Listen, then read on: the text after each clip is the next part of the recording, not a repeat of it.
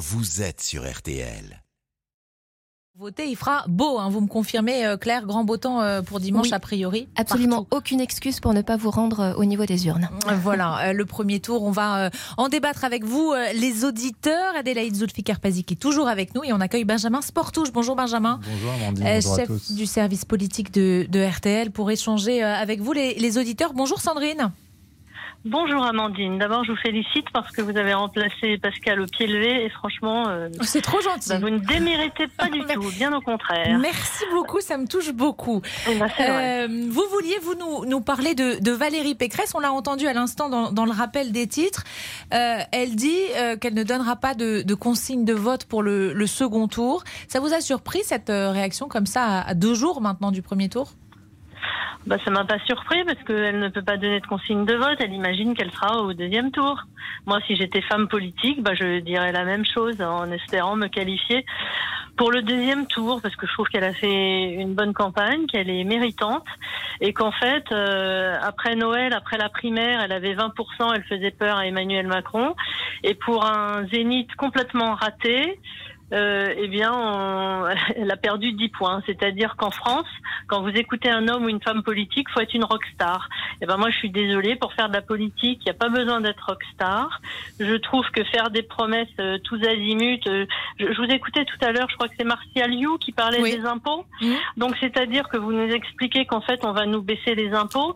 Ce qu'on oublie de dire, et moi, je trouve que c'est quand même le rôle d'un journaliste politique, c'est que euh, sous le quinquennat Hollande, toutes les dotations aux régions ont été enlevées. Mhm. Donc pendant qu'on nous fait croire qu'on nous baisse les impôts sur le revenu, certes, les impôts locaux et tout ça augmentent. On Il y a parlait des taxes effectivement des- des impôts des sur taxes revenu. machin, des ta- voilà. Mais derrière nous, ce qu'on regarde à la fin du mois, c'est les impôts qu'on paye. Donc les impôts pour les Français, ils n'ont pas du tout baissé. Donc ça, c'est de la, c'est de la du, c'est rien. Les impôts sur le revenu ont euh, baissé, la taxe bah oui, d'habitation mais- et après, effectivement, il y a des impôts locaux qui ont, qui ont augmenté euh, pour, bah, qui, dans qui- certains cas. ont, de, de façon exponentielle parce que sous le sous le, le quinquennat Hollande avec Monsieur Macron euh, à l'économie et aux finances, eh bien euh, les dotations aux régions ont baissé. Sandrine, Donc, je reviens ce sur Valérie Pécresse. d'achat hein, euh, quand même. Je le reviens pouvoir sur- d'achat, c'est les impôts euh, totaux. Tous, tous ceux qu'on paye. Donc Je oui, reviens sur Valérie Pécresse. Vous dites c'est ce raison. meeting raté euh, qui dont tout le monde a tenu rigueur, c'est ça? Eh ben oui, parce que ce meeting raté où en effet euh, elle a pas su s'exprimer et moi encore une fois, je dis qu'elle a très bien relevé le, le défi. Ensuite, elle est allée s'adresser aux Français dans des petites salles, jamais sans papier, sans promettre euh, monts et merveilles. Donc euh, donc oui, je trouve qu'elle a bien euh, relevé la barre. Sauf qu'elle a malheureusement, elle a eu le même syndrome que Ségolène Royal en 2007 avec les éléphants du PS qui, qui, qui n'applaudissaient même pas Royal. Et ben là, ils sont tous allés à la soupe, c'est-à-dire Raffarin, euh, Wörth, Estrosi, Muselier, etc.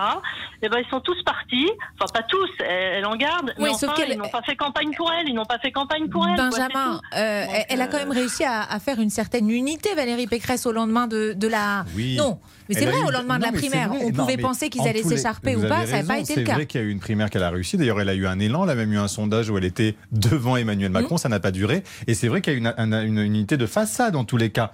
Tous ceux qui sont arrivés derrière elle à la primaire sont encore derrière elle. Mais c'est vrai que parfois le soutien s'est fait un peu du bout des lèvres ou que on attend que dimanche soir, eh bien, tout cela euh, parte euh, dans le mauvais sens si jamais, bien évidemment, elle n'est pas au second tour. Euh, Adélaïde, ce meeting raté, euh, c'est- ça fait la bascule dans les sondages au- pour Valérie Pécresse ou... Non, en fait, elle a, elle a commencé à baisser euh, dès le début de. Bien juste sûr. après sa désignation. Après sa désignation, elle fait un bond de quasiment 10 points. Et puis, tout de suite après, elle baisse.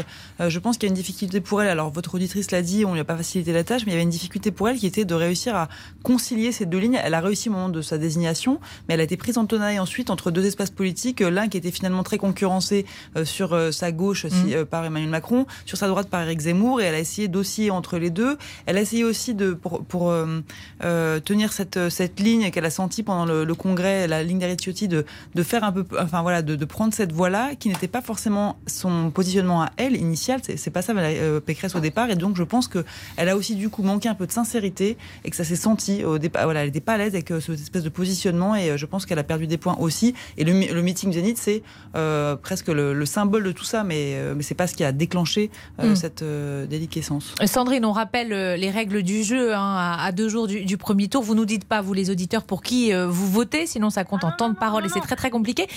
Et, non, non, je n'étais pas du tout en train de dire que vous la souteniez ou que vous ne la souteniez pas, mais, c'était pour vous préciser. Quand vous entendez Adélaïde nous, nous dire qu'effectivement, il y a eu un, manque de, de, sincérité, en tout cas, c'est comme ça que l'on ressentit un, certain nombre d'électeurs du côté de Valérie Pécresse. Est-ce que c'est votre sentiment à vous aussi, ou, eh ben, ou d'embarras, ou de... Je vais vous dire ce qui me dérange. En fait, on lui reproche de ne pas avoir une ligne claire. On lui dit, mais Madame Pécresse, vous êtes Monsieur Barnier ou Monsieur Ciotti? Mais à Emmanuel Macron, on lui dit pas, vous êtes Monsieur Darmanin ou vous êtes Monsieur Dussopt ou Amélie de Montchalin? Donc à Monsieur Macron, vous avez le droit d'être en même temps, vous Monsieur Macron. Vous avez le droit de faire un discours dimanche dernier complètement à gauche pour euh, pour relever la conférence de presse qui était complètement à droite. À vous, on vous dira rien. On vous laissera même on les derniers jours avec de vendredi. C'est ça ce que vous voulez dire en tout cas avec Madame Pécresse. C'est-à-dire qu'on vous laissera Monsieur Macron avoir le droit d'être en même temps à gauche et à droite et d'avoir tout le vendredi, euh, le dernier jour avant les élections, sur tous les médias, RTL, Parisien et compagnie. Mais vous, Madame Pécresse, vous ne pouvez pas être Monsieur Ciotti et Monsieur Barnier. Il faut faire un choix. Mais vous, Monsieur Macron, vous avez le droit. Et ben ça, pour moi, je trouve que c'est un pur scandale. Voilà, c'est tout. Benjamin, une petite réponse? Euh, Oui, enfin, en même temps, c'est vrai qu'il euh, y a les rôles des éditorialistes qui euh, sont là et qui, à un moment donné, disent ce qu'ils pensent des, hommes politiques. Et je trouve que dans cette campagne, tout le monde a été traité, franchement, plutôt de la, de, la même, de la même manière. Et c'est ce que souhaite aussi Valérie Pécresse. Elle, elle, dit, moi, je ne veux pas un traitement de faveur non plus, parce que je suis une femme. Elle le souhaite, ça, elle le dit clairement. Hein. Merci beaucoup, Sandrine. Vous irez voter dimanche? Qu'elle est une femme, hein. je ne parle pas du fait qu'elle est une femme. Mm. Je dis qu'on lui reproche, elle, d'être en même temps, et que M. Macron lui reproche pas d'être en même temps. C'est sa marque de fabrique et ça, et ça fait rire tout le monde. Peut-être mais peut-être qu'on lui reproche dans son camp. Et ça, hmm. c'est notre, un autre sujet. Merci beaucoup, Sandrine. Vous, vous, irez voter dimanche? Ah, mais j'irai voter dimanche. Et vous savez pour qui? jours. Oui, oui, je, je, sais pour qui, mais je rappelle que si euh, il y a de l'abstention aussi, c'est parce que euh, Monsieur Macron a remonté d'un mois les élections présidentielles par rapport à il y a cinq ans. On vote toujours le dernier week-end d'avril et euh, au 10 mai. Bah, ça c'est oui, non mais d'accord, mais ça c'est lié aussi à des exigences de calendrier qui font que et le avec les vacances scolaires aussi. Non, et le premier lui met tombé un dimanche. Un dimanche, donc du coup, c'était pas possible de, faire voter, le bah, Il y a encore des dimanches en avril, hein, monsieur Sportouche, pardon, mais eh euh, il y a encore deux dimanches qui viennent en avril. Le 10 et le 24 avril. Le 10 et le 24, 24 Après, on tombait, si vous mettez, si vous calculez, 17, 17 avril et 1er mai. Et on tombait pour 1er mai. Merci beaucoup, en tout cas, Sandrine. Euh, une toute petite pause. On va retrouver Francis dans un instant. À tout de suite sur RTL. Jusqu'à 14h30, les électeurs ont la parole sur RTL. Avec Amandine Bégaud. Les électeurs ont la parole jusqu'à 14h30 sur RTL. Amandine Bégaud. Et Laurent Tessier. Bonjour Laurent. Bonjour Amandine, bonjour à tous. Les électeurs ont la parole. J-2 avant le premier tour de l'élection présidentielle. Cette campagne a-t-elle été à la hauteur Jean-Luc Mélenchon, Éric Zemmour, Valérie Pécresse peuvent-ils accéder au second tour Pour Sandrine, première auditrice à être intervenue ce midi, la candidate Les Républicains a été au niveau dans cette campagne. Elle est méritante pour un zénith complètement raté eh bien, elle a perdu 10 points. C'est-à-dire qu'en France, quand vous écoutez un homme ou une femme politique, faut être une rockstar. L'élection présidentielle est-elle selon vous déjà jouée Irez-vous voter dimanche Avez-vous déjà fait votre choix oui ou bien. Eh bien, venez nous le dire, un seul numéro, le 3210, 3210. Merci beaucoup, euh, Laurent, et à tout à l'heure. Bonjour, Francis. Bonjour Andine. Euh, vous vouliez vous nous parler d'Éric Zemmour. Euh, Adélaïde nous le disait, qui est passé juste sous la barre des, 10%. Oui. Vous, vous, trouvez quoi? Qu'il a mal géré cette campagne? Bah Déjà, je pense que c'est la véritable révélation de cette campagne, en fait. Hmm.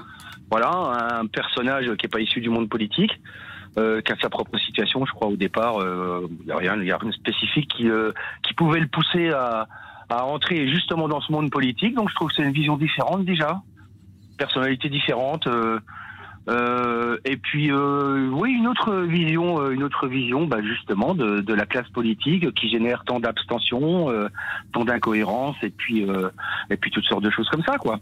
Donc voilà, je pense qu'il a eu le mérite de de mettre de mettre des sujets sur la table qui étaient rangés dans l'ordre de clivage interdit ou semi autorisé, et puis Ouais, je pense qu'il a, il a, il a révélé euh, de, véritables problèmes de société.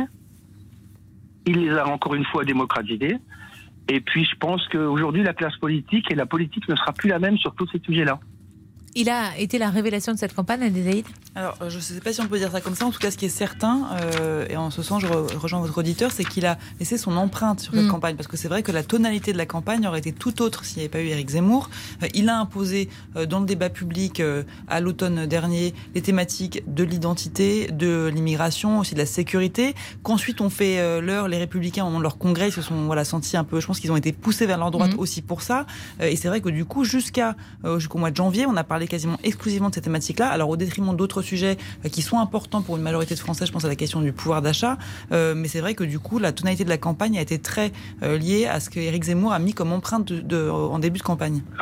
Benjamin, Francis disait à l'instant, ce sera plus jamais comme avant depuis que Éric Zemmour a été candidat. C'est peut-être un peu fort. Ah bah, ça dépendra de quel sera son destin politique, tout à fait. C'est-à-dire, il a été un phénomène de cette campagne incontestablement, mm. c'est vrai.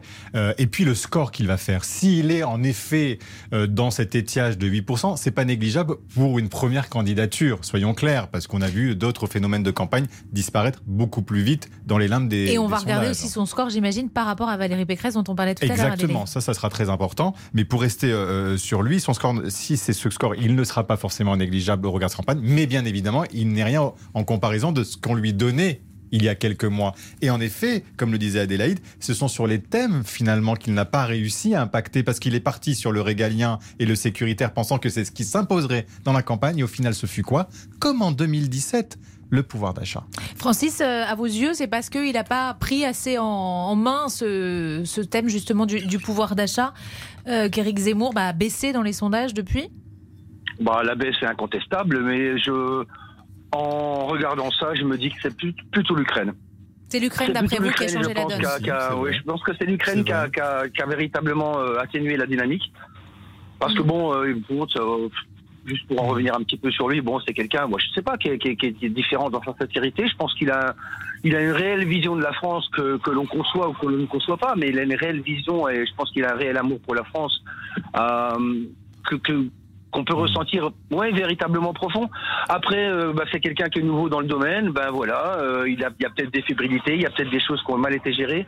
Je, je, pense que je pense que indirectement, parce que je pense que ça va avoir non seulement euh, sur ce sur ce type de vote-là, mais sur d'autres aussi une conséquence euh, quand même importante dans, dans les répartitions des voix. Mais oui, l'Ukraine, l'Ukraine a été au sens euh, a été au sens de cette campagne involontairement, indirectement. Mais là-dessus, là-dessus, je pense que bon, si ceux qui aiment son programme, bon, on l'étudie puis ils le comprennent certainement parce que je pense qu'il s'est peut-être pas exprimé euh, comme, comme il voulait vraiment le faire. En attendant, comme ça a été compris, ça a freiné, pas mal de personnes et je pense que c'est à ce stade-là que, sa dynamique, euh, dynamique s'est arrêtée. Il fait partie, Adélaïde, euh, vous, avez aussi testé la, confiance des, électeurs euh, à l'égard de, chacun des candidats et il fait partie des, candidats qui font un peu peur. C'est ça, il fait partie, c'est il est le candidat qui fait le plus mmh. peur. C'est qu'on apparaît quand on regarde notre, notre graphique, c'est assez impressionnant. Il est, on dirait presque l'épouvantail. Il est à 69% d'inquiétude, là où Marine Le Pen, par exemple, qui est sa principale rivale, elle génère plus de confiance qu'Emmanuel Macron. Mm. Donc euh, voilà, il, génère quand même une certaine inquiétude. Ça rejoint du coup ce que disait votre auditeur mm. sur peut-être un, manque de compréhension. Et par rapport à ce que disait aussi votre auditeur euh, au début sur euh, le, rôle de la guerre en Ukraine, sur mm-hmm. sa baisse dans les sondages, c'est certain. sa baisse, elle, démarre quand après le début de l'offensive russe en Ukraine. Donc il n'y a pas que ça. Je pense qu'il y a une question de crédibilité sur d'autres thématiques, mais c'est mm-hmm. vraiment accentué par ça. Merci beaucoup Francis. Sans nous dire pour qui vous allez voter, d'abord est-ce que vous allez voter dimanche? Ah, certainement. Certainement, comme toujours. Et vous savez pour qui? Oui, parfaitement. D'accord. Donc ça, vous ne faites pas partie des, indécis qui sont toujours, on le disait, mmh. extrêmement nombreux, 35%. 35%. Hein, parmi ceux qui sont Oui, ben, les indécis, les indécis, je me dis comment, euh, au niveau existentiel, je me dis comment on peut... Euh, savez, on a tous des conversations, on a tous des amis, on a tous des personnes interposées qui vous disent euh, continuellement, bah, c'est un peu français ça, oui, on est contre ci, on est contre ça, on est contre ci, on est contre ça.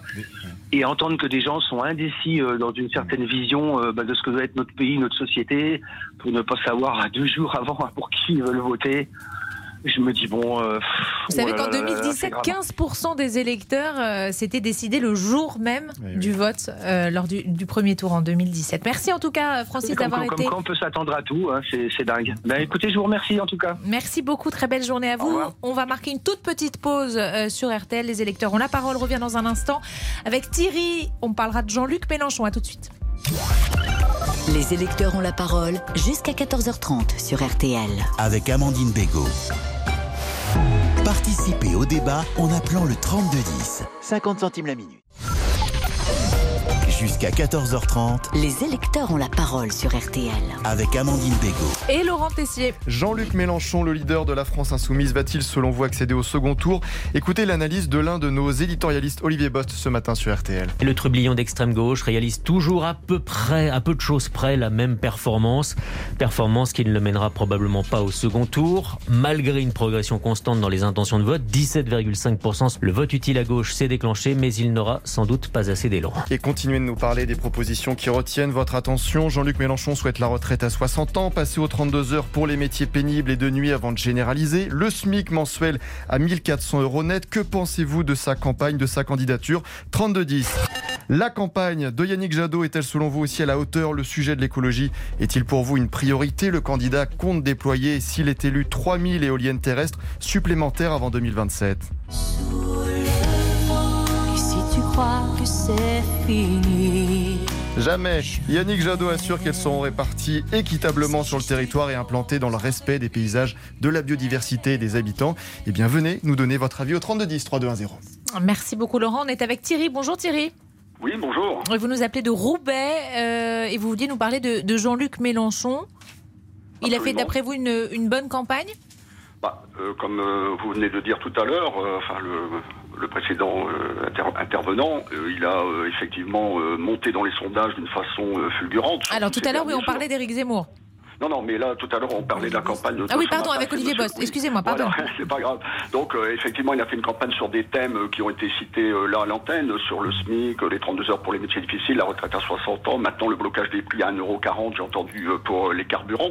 Donc, le message, bah, comme tous les candidats, moi, je trouve que la campagne n'a pas été simple, dans la mesure où, effectivement, il y avait le Covid, puis on est passé sur l'Ukraine. Et on avait un candidat euh, président, M. Emmanuel Macron, qui n'a pas euh, souhaité euh, affronter directement les autres candidats. Donc il n'y a pas eu ce débat comme on a chaque année des candidats qui ont un temps de parole sur les antennes. Donc ça, ça a effectivement moins mobilisé. Les gens aiment bien, les Français aiment bien des débats, des confrontations. Donc les idées... mais il y a eu des débats, il n'y a pas eu de débat à 12, mais il y a eu des débats. Bon, il y a eu des débats. On a été mal habitués parce que la dernière élection, on avait un débat avec tous les candidats voilà, au premier tour, ce qui n'était pas le cas précédemment, ben oui, Benjamin, il faut le rappeler fait, quand il même. Il n'y avait pas de président sortant. Hein, mais voilà, on a la mémoire courte parfois. Mais c'est vrai que quelque part, on voit tellement de débats partout, et puis c'est vrai qu'on voit avec l'américanisation un peu de la vie politique, on voit que les primaires, les primaires ont aussi donné envie de voir des débats avec le président sortant. Donc c'est légitime aussi d'avoir eu cette aspiration. Jean-Luc Mélenchon, il en a d'ailleurs fait beaucoup des débats. Oui, face à, face à Éric Zemmour euh, notamment, ce qu'il a peut-être aidé d'ailleurs. Mais c'est vrai que Jean-Luc Mélenchon, globalement, a fait une bonne campagne. Il faut voir d'où il vient quand même, mmh. Amandine. Hein. Et l'auditeur le disait, il a, eu, il a quand même a réussi à effacer des scories qui lui collaient à la peau depuis des, des, des mois, voire des années avec La République c'est moi. Mmh. Souvenez-vous de cette oui, perquisition. Bon. On disait que il arriverait jamais à obtenir un score équivalent à la dernière fois. On verra au final, mais tout de même, cette remontada régulière eh bien, est assez euh, surprenante pour quelqu'un qui était empêtré dans son propre caractère, mais aussi dans, des, dans un discours qu'il n'arrivait plus à diffuser et à, à rendre audible. Thierry, euh, on rappelle, hein, personne ne dit pour qui, pour non, qui il vote. Vous, vous, le voyez au, au deuxième tour, Jean-Luc Mélenchon Vous pensez ah, que c'est... Vous savez, tout à l'heure, vous disiez justement que beaucoup d'électeurs, on dit 15 voire 35 ne, sachent tout, ne savent toujours pas pour mmh. qui ils vont voter. Mais ça, il y a le vote utile, ça a très bien fonctionné puisque il ne s'est jamais attaqué. C'est là, je pense qu'il a été assez euh, fin. Il s'est pas attaqué à M. Roussel, M. Jadot. Il s'est attaqué, il a ciblé directement euh, à la fois Mme Le Pen et aussi le président M. Macron. Donc là-dessus, il s'est clairement positionné en leader de la gauche et en seul recours possible pour un accès pour éviter ce que beaucoup de Français ne veulent plus et euh, d'un débat, euh, d'un second tour, mmh. Le Pen, Macron. Ça fait un an, deux ans qu'on dit il faut éviter ça. Enfin, beaucoup de Français ou dans la presse, on entendait ce, ce message. Et lui, il se dit, bah, moi, je suis le seul. Et Mais certains lui, lui reprochent de ne pas avoir fait justement l'union de la gauche. Effectivement, si, si on, on, accumulait, euh, on additionnait toutes les intentions de vote aujourd'hui, il serait sans doute euh, bah, beaucoup, très au-dessus. Peut-être, mais c'est pas certain. Vous savez, les électeurs de Madame Hidalgo, euh, beaucoup sont peut-être partis chez euh, Monsieur Macron. Hein. Il y a quand même beaucoup d'électeurs socialistes qui voteront Macron, comme des électeurs de droite d'ailleurs.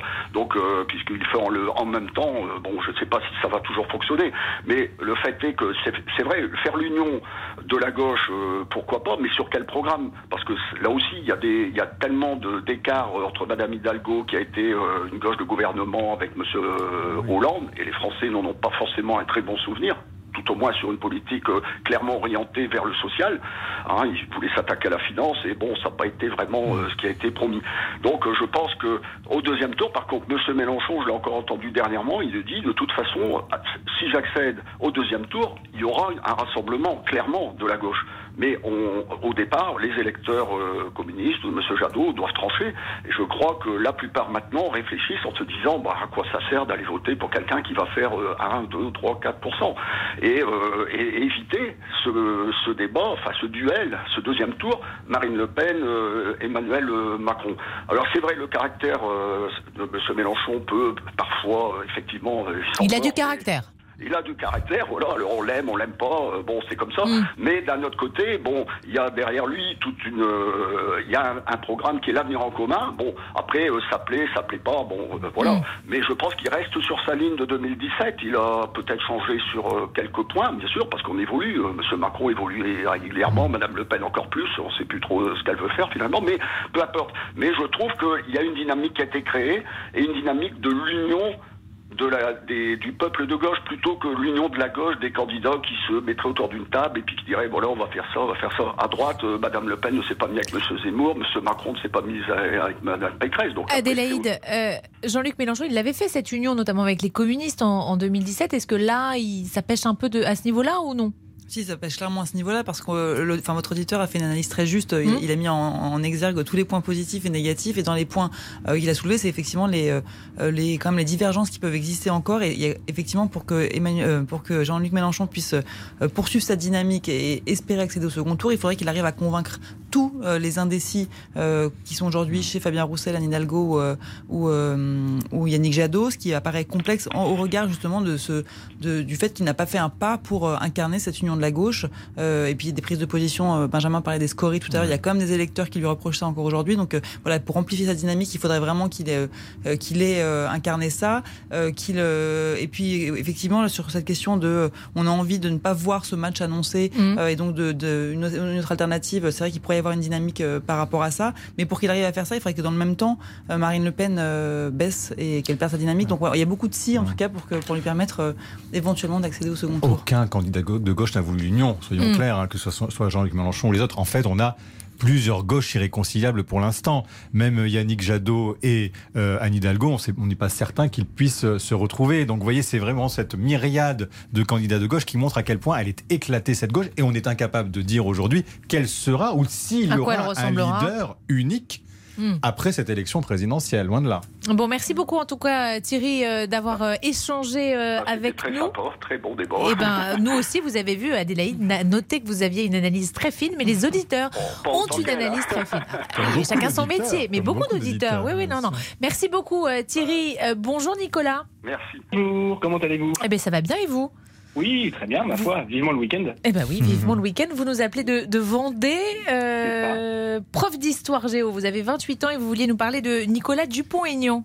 Tout à fait. C'est encore un petit candidat qui a tendance à passer euh, aux oubliettes, mais dont la campagne peut, Alors, mériter un certain intérêt. Là, avec le temps de parole et le temps d'antenne obligatoire, équité parfaite entre tous les candidats, euh, les petits candidats, on en parle. Égalité, oui, j'ai dit pardon. Mais est-ce qu'il faut attendre une semaine avant C'est 15 jours, oui, depuis deux semaines. 15 jours avant. Je ne sais pas vous, mais après, je sais que. Les, ce sont les règles, oui. Voilà. Mais je ne sais pas vous, mais je, je sais que les, les grands candidats, ce qu'on appelle les grands candidats, ceux qui attirent les sondages, ont tendance à plus attirer l'œil des médias. Hmm. Mais peut-être qu'il faudrait même supprimer le, sondage à un mois avant l'élection présidentielle, comme ça se fait dans d'autres pays. Supprimer à un mois l'élection présidentielle. Alors, je sais que ça existe où? À un mois, ça me paraît très loin. Je sais que ça existe en Espagne cinq jours avant l'élection présidentielle. Enfin, il n'y a pas d'élection présidentielle en Espagne, mais avant les élections législatives en Espagne, on fait plus de sondages sondages aussi qui sont plus ou moins supprimés, voilà, je sais pas, mais ça peut, de façon consciente ou inconsciente, donner des a priori sur des votes utiles comme s'il y avait des votes inutiles. Alors, avant de parler de Nicolas Dupont-Aignan, juste une petite réponse d'Adélaïde, si vous voulez bien, euh, Nicolas, sur, euh, sur, ce, sur ce point. Bah, la question que votre, votre auditeur, c'est la question de l'influence des sondages sur le vote, qui est indéniable, mais au même titre, j'ai envie de dire que toute information qui est portée euh, au débat public, ce que font les médias, ce qu'un éditorial d'un journaliste, et puis aussi tout ce qui se passe sur les réseaux sociaux. Mm. enfin, l'intérêt des sondages, c'est que, contrairement à ce, que, ce qui circule sur les réseaux sociaux, notamment aux rumeurs, aux complots, c'est que c'est un outil qui essaye d'objectiver une réalité à partir d'un outil statistique fiable. Euh, donc si on supprime les sondages, il reste mm. quoi? Il reste euh, la rumeur, le café du commerce, le on m'a dit que. Mm. Et donc euh, voilà, je pense que c'est un outil au service de la démocratie.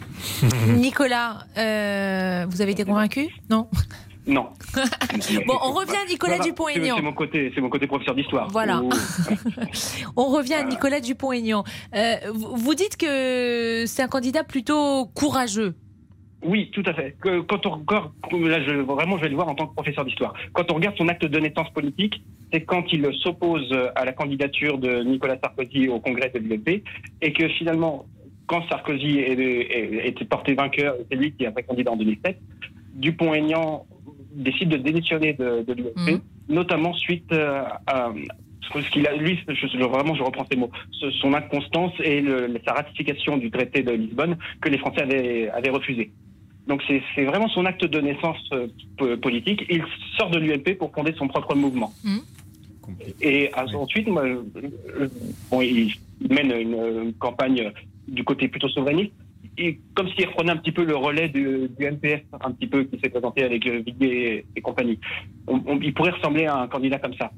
Et il, est constant en, 2012, on le retrouve en, 2017. C'est quelqu'un qui est aussi balle pavé. Il est député depuis longtemps. Et il s'est ouvertement opposé au pass vaccinal qui a clivé la population dans un sens comme dans un autre.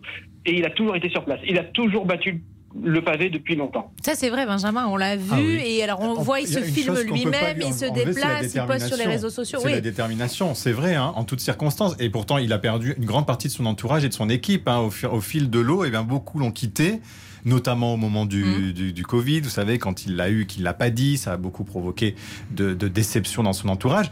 Et euh, en même temps, c'est vrai qu'il est, il, il, pense, il croit à son destin. Sauf que là, il a été clairement handicapé par qui? Par Éric Zemmour, qui mm. a piqué quasiment toute sa clientèle. Et puis en plus, comme là, il y a une dynamique chez Marine Le Pen, si vous voulez, ben, naturellement, les électeurs vont vers, vont vers le candidat qui pourrait gagner, parce qu'on a toujours envie d'être vers le, candidat putatif ou potentiel. Donc c'est une candidature et peut-être la dernière, beaucoup plus compliquée pour Nicolas Dupont-Aignan. La dernière fois, il était à 4,75, il n'a même pas été remboursé de ses frais de campagne il a quand même réussi à faire une nouvelle campagne. Là, s'il est au, niveau qu'on lui, lui, donne, eh bien, ça sera beaucoup plus compliqué pour lui, ne serait-ce que matériellement, d'assumer une ambition, son ambition politique. J'ai un ancien enseignant que j'avais eu à l'université qui avait écrit un livre, c'est La guerre des droites aura bien lieu. Mmh. Et là, visiblement, la droite est complètement morcelée à ceci près qu'en 2017, Dupont-Aignan a été le seul qui a osé apporter son soutien à, Madame Le Pen, oui. tandis que je connais pas qu'il de personnes qui votent les Républicains, qui votent Le Pen, mais qui se taisent. Mais comme il croyait aussi totalement en son destin, il n'est pas resté dans la roue de Marine Le Pen. Mm. Aujourd'hui, le regrette-t-il Ça, c'est une question qu'on pourrait lui poser. Effectivement, un électron, libre. il risque de réduire de moitié son score. De moitié, en tout cas, c'est ce qu'on voit. Benjamin l'a dit très bien. Il a, il a perdu son, son espace euh, politique euh, concurrencé par Eric Zemmour. D'ailleurs, on voit qu'il s'essaye. Euh, à un espace politique aujourd'hui, enfin à chercher une voie qui n'est pas celle qui était la sienne initialement, autour notamment, je crois qu'il a annoncé qu'il pourrait avoir comme premier, un communiste de la santé euh, Didier Raoult. Didier Raoult, comme, euh, mais ça c'est son. Oui, voilà, on, voit qu'il poursuit dans sa ligne sur le Covid. Exactement, mais il, voilà, il cherche à occuper un espace, peut-être celui des Antilles, de faire sien celui des Antilles, et il a un peu une difficulté à exister. Donc oui, il pourrait réduire son score par deux par rapport à 2017. Avec Florian Philippot qui l'a rejoint. Oui, ah ben ça, ça, ça c'est quelque part, en tous les cas, dans la, ça voulait dire qu'il y avait encore des gens pour le rejoindre. Et puis en plus, Florent Philippot est très présent sur les réseaux sociaux. Ça n'a pas suffi à lui donner une dynamique parce que c'est vrai que sinon il est très isolé. Mais en tous les cas, c'est vrai qu'il a finalement une idéologie qui est assez simple à comprendre, un souverainisme en toutes circonstances, mais qu'il a teinté aussi de nationalisme. Sauf que ce nationalisme-là, eh bien, il a davantage été du côté d'Éric Zemmour et de Marine Le Pen dans cette élection. Et donc ça l'a asphyxié. Un grand merci Nicolas en tout cas pour avoir échangé euh, avec vous. Euh, Adélaïde, bonne journée, pardon. Merci Nicolas. Euh, je vais vous libérer. Juste avant, je voulais savoir, souvent le, un soir d'élection, euh, on dit oh les sondages se sont trompés, euh, vous êtes pointé du doigt, etc. Ça ne doit pas être facile d'être sondeur à 48 heures d'un scrutin comme celui-ci. Je suis toujours un petit peu fébrile. C'est vrai Ah ouais, c'est honnête, c'est bien. Non, je vais pas vous mentir, même si effectivement là nos, mmh. données sont assez claires. Je, ne vois pas comment Jean-Luc Mélenchon pourrait figurer au second tour. En revanche, on voit bien que la, la dynamique Macron-Le Pen avec les courbes qui sont en train de se rapprocher, elle peut s'accélérer et donc, euh, on peut avoir une inversion des courbes. Elle peut se, elle peut s'inverser si jamais il y a une remobilisation en faveur d'Emmanuel Macron. Donc voilà, il peut se passer des choses. On a vu toutes les incertitudes qui pesaient sur le scrutin, tant sur la participation que le niveau de volatilité qui n'a jamais été aussi élevé, avec encore plus d'un tiers des électeurs qui n'ont pas fait leur choix. Donc oui, je suis quand même un petit peu fébrile. Parce qu'il y a eu aussi, il faut dire, une accélération de la campagne assez soudaine et surprenante sur la fin. Les deux dernières semaines, on n'a rien vu venir, pour être clair. Et tout s'est accéléré, enflammé quelque part. C'est ça. Donc on le disait avec Amandine, il aurait fallu encore 15 jours. Mais oui, 15 jours de plus, euh, ça, va se faire, ces 15 jours vont se faire en 48 heures euh, d'ici à dimanche. Donc euh, je pense que ce qu'on aura dimanche à, l'issue du scrutin ne sera pas complètement conforme à ce qu'on a mesuré là. Merci beaucoup Adélaïde. on marque une toute petite pause, on revient dans un instant. À tout de suite sur RTL. Les électeurs ont la parole. Amandine Bégaud sur RTL.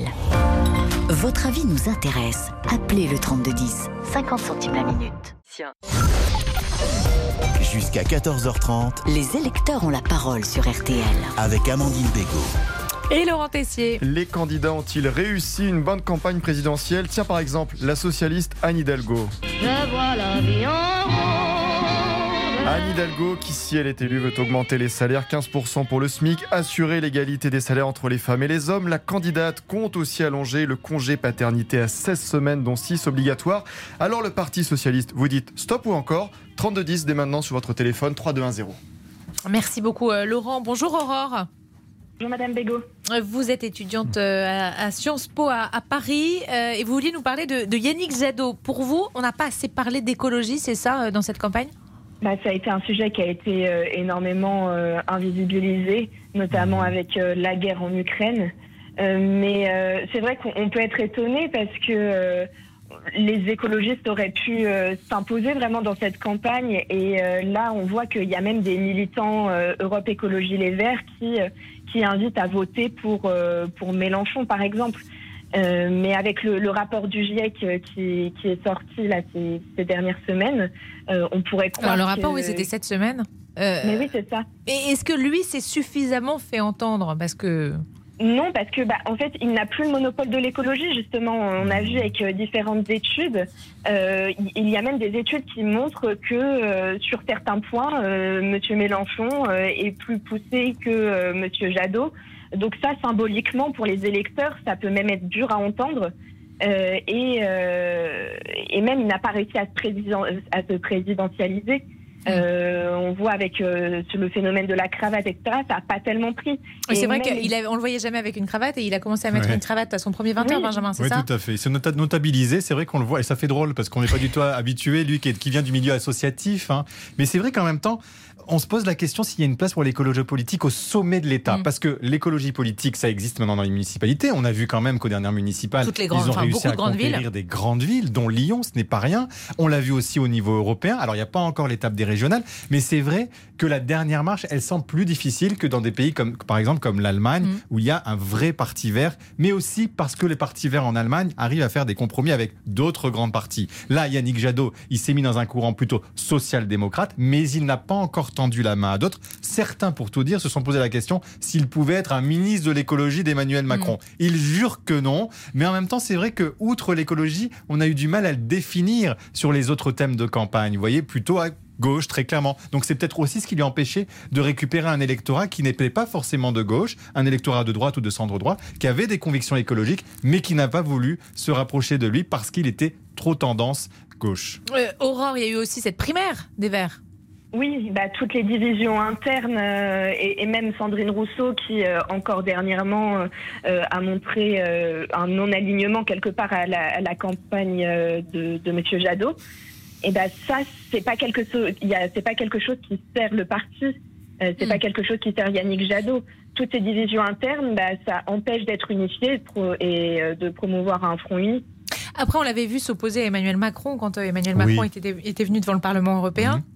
C'est un discours qu'on avait, euh, qui était très offensif et très critique à l'égard d'Emmanuel Macron. Et Bah oui, mais en même temps, c'est le moment où il pouvait avoir une joute, puisqu'on a dit qu'il n'y avait pas de débat. Donc, quelque part, il a fait ce qu'il pouvait et on ne peut pas lui reprocher de l'avoir fait dans cette enceinte. Non, mais il aurait pu gagner des points comme oui, ça aussi. Oui, c'est vrai, mais il a été, euh, comme le disait Aurore, eh bien, complètement enseveli par l'actualité du moment. Et, les, et pourtant, les thématiques écologiques sont là sur le réchauffement climatique. Mais ce qui est le plus difficile pour lui à encaisser, j'allais dire, c'est cet électorat jeune aussi mm. qu'il n'a pas réussi à attirer. Et ça, c'est une frustration. Alors, est-ce qu'il manque peut-être l'épaisseur, le charisme euh, que, que peuvent avoir d'autres personnalités politiques bah, C'est comme ça. Parfois, le monde politique est injuste parce qu'il a plutôt une fluidité de langage, mais il n'a pas les punchlines, soyons très clairs. Il n'a pas, voyez, il n'a pas dit des choses non plus qui nous ont à un moment donné bouleversés. Il a parlé à un moment donné euh, de, de, thématiques euh, qui, qui, ont surpris, par exemple sur les rythmes scolaires, où c'est là qu'il a un peu fait parler. Sur la chasse, là où il a marqué un point, c'est quand il a parlé de la chasse. Mais sinon, interdiction de la chasse. Compliqué, ça a été compliqué pour lui parce que quelque part, il est peut-être trop sage lui aussi. C'est peut-être le, Valérie Pécresse de l'écologie. Mais vous voyez ce que je veux dire? Il est peut-être trop. Vous pensez quoi de la, comparaison, Aurore? Il est trop sage? Bah, il paraît trop lisse. Trop il lisse. sincèrement, il n'a il a pas réussi à, à mobiliser les jeunes. Euh, il y, en a beaucoup qui, qui, ont préféré se tourner vers le militantisme que euh, vers euh, l'électorat vert.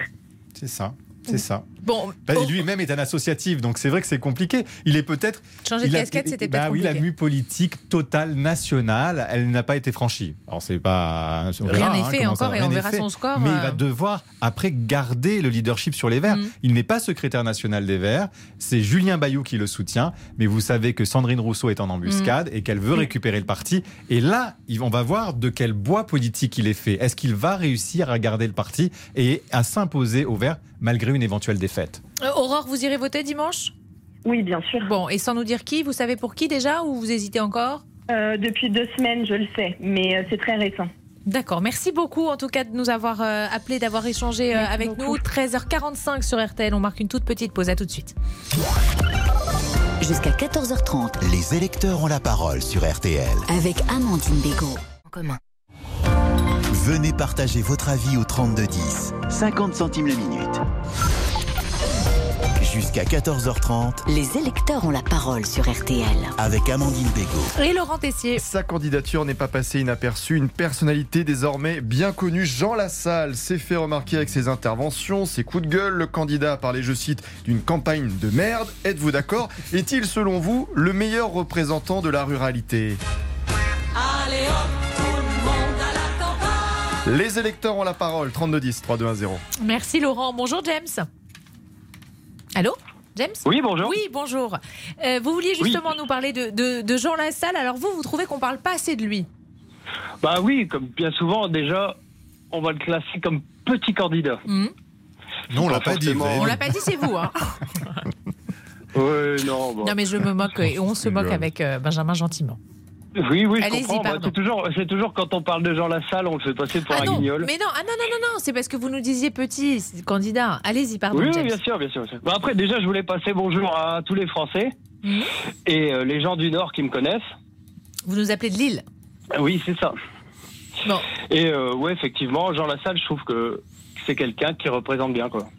Qui représente. Euh, qu'est-ce qui représente bien? Le, Les Français? Les Français, le coup de gueule, euh, ça représente tout ça, quoi. Il y, a eu un sondage il y a quelques jours euh, qui disait que c'était euh, le candidat avec lequel les Français avaient le plus envie de, boire une bière. C'est aussi votre sentiment? Bah oui, hmm. c'est le français, c'est le français de base. Hmm. Benjamin Jean Lassalle. Oui, bah, il réunit tout le monde. C'est une personnalité à part c'est la France euh, profonde, c'est la France des terroirs qu'il revendique complètement. Et puis c'est vrai que, euh, d'ailleurs, on l'oublie pas forcément entre deux campagnes hein, électorales Jean Lassalle. Les Français connaissent son nom, par exemple, et c'est pas rien de mmh. connaître déjà le nom d'une personnalité, d'un député. Je peux vous dire que sur les 577, il y en a, beaucoup qui sont passés totalement inaperçus. Donc c'est pas rien. Alors il s'est installé dans le personnage anti-système, anti-élite, parfois dans l'excès aussi, s'en prenant aux journalistes, que beaucoup d'autres euh, euh, hommes politiques et femmes politiques ne font plus aujourd'hui. Comme Vous êtes l'Assemblée. C'est le seul à l'Assemblée qui est venu avec un gilet jaune, quoi. Oui, c'est vrai. Et en même, oui, mais. Mais c'est interdit dans le. Oui, mais pendant que les gens ils étaient dans la rue, j'y étais. Pendant que les gens ils étaient dans la rue, qui se tapaient du LBD dans la tête. Hmm. C'est le seul.